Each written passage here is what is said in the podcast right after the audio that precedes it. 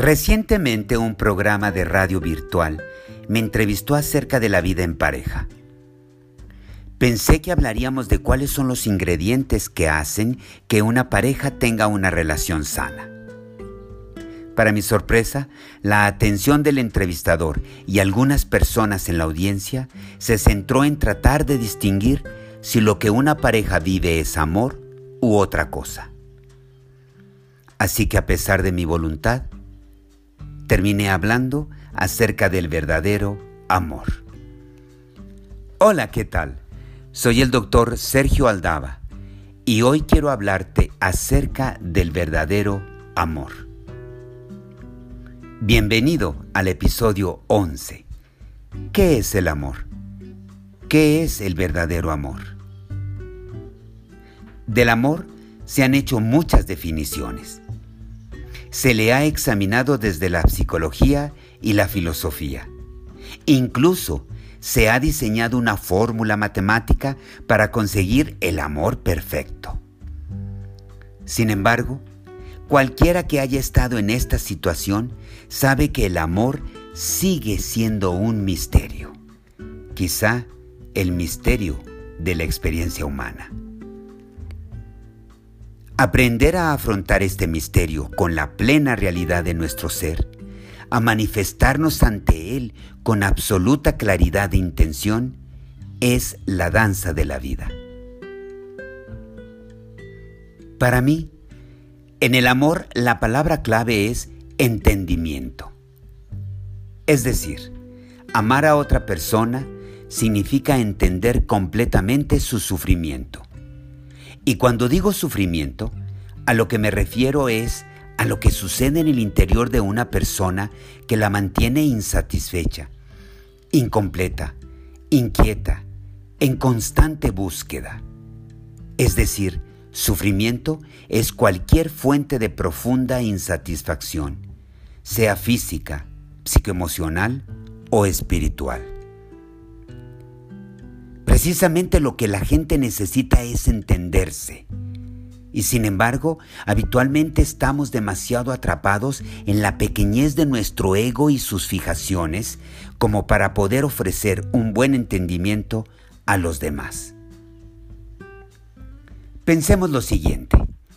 Si echas un puñado de sal en una taza de agua, el agua se vuelve imbebible.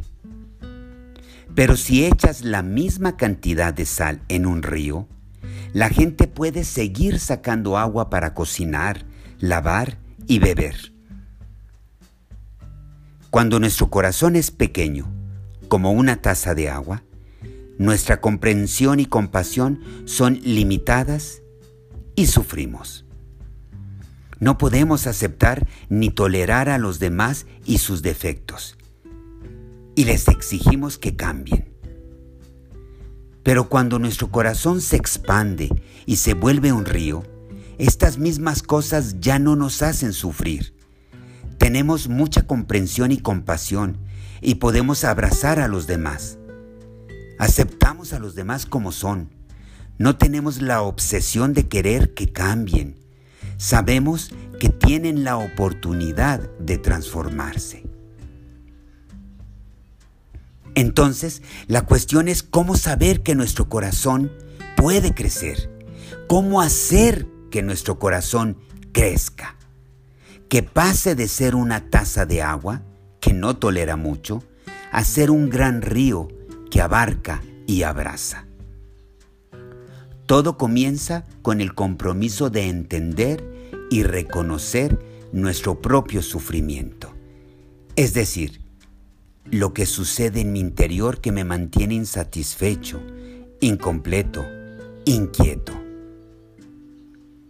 Cuando alimentamos y cuidamos nuestra propia felicidad, estamos alimentando nuestra capacidad para amar.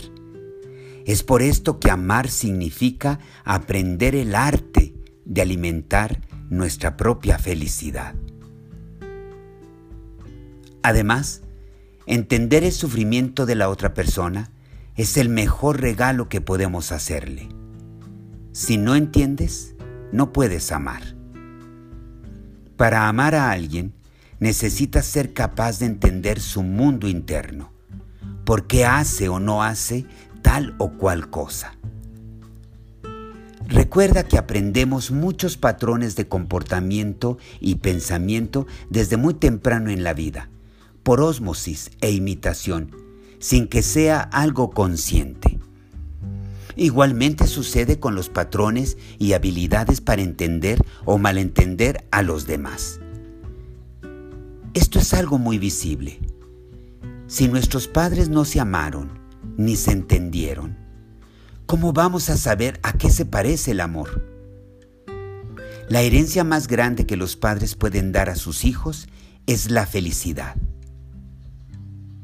Ahora bien, hay una gran diferencia entre el amor y el enamoramiento.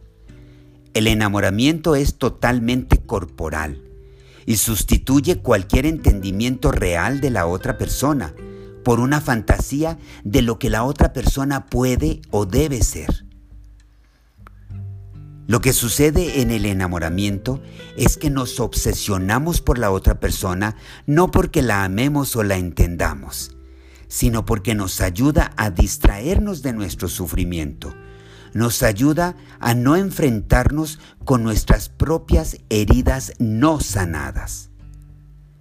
Por eso es importante saber que cuando aprendemos a amarnos, a entendernos y a ser compasivos con nosotros mismos, entonces podemos amar y entender realmente a los demás. Las falsas ilusiones del amor provienen de nuestro poco entendimiento acerca de quiénes somos. A veces nos sentimos vacíos, con un agujero por dentro, una ausencia que no sabemos a qué se debe. Es muy vaga y sin embargo es una sensación muy fuerte. Entonces esperamos que haya algo mucho mejor que nos haga sentir menos solos, menos vacíos. El deseo de entendernos y de entender la vida es una profunda ansia. Así también es la necesidad de amar y ser amados. En cierto momento de nuestras vidas sentimos que estamos listos para amar y ser amados. Es algo natural. Pero debido a que nos sentimos vacíos, tratamos de encontrar el objeto de nuestro amor el santo grial que sanará las heridas más profundas. Algunas veces no hemos tenido el tiempo para entendernos y sin embargo ya tenemos enfrente el objeto de nuestro amor. Cuando nos damos cuenta de que todas nuestras esperanzas y expectativas no pueden ser cumplidas por esa persona, continuamos sintiéndonos vacíos. Quieres encontrar algo, pero no sabes qué buscar. En cada uno de nosotros hay un deseo constante, una expectativa constante. Parece que la vida y la otra persona nunca son suficientes. Muy dentro de ti, aún esperas que algo mejor suceda. El verdadero amor surge a partir de cuatro elementos. Bondad, compasión, alegría y ecuanimidad. La bondad amorosa nace de conocer nuestro propio sufrimiento y nuestra capacidad de entender plenamente a las personas que amamos. La esencia de la bondad amorosa es poder ofrecer felicidad. Puede que seas el rayo de sol para otra persona pero no puedes ofrecerle felicidad a menos que tú la tengas para ti mismo. Tan fácil como entender que nadie da lo que no tiene. Así que se trata de primero construir tu mundo interior al aceptarte a ti mismo y aprender a amarte y sanarte a ti mismo.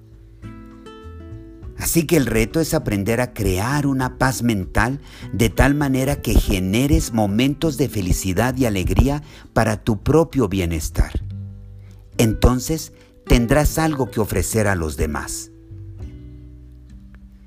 Si tienes suficiente entendimiento y amor, Entonces cada momento, sea preparando la comida, trabajando, manejando, jardineando o cualquiera otra cosa cotidiana, puede ser un momento de alegría. Por otro lado, ser ecuánime significa ser inclusivo y no discriminador. En una relación profunda, no hay una frontera entre tú y la otra persona. Yo soy tú y tú eres yo. Tu sufrimiento es mi sufrimiento. El hecho de que entiendas tu propio sufrimiento ayuda a que la persona que amas sufra menos. El sufrimiento y la felicidad no son cuestiones individuales. Lo que le sucede a la persona que amas, te sucede a ti. Lo que te sucede a ti, le sucede a la persona que amas. En esto consiste la verdadera ecuanimidad o igualdad de ánimos en que en el verdadero amor no hay separaciones. Su felicidad es tu felicidad. Tu sufrimiento es su sufrimiento. Ya no vale decir, eso no es tu problema.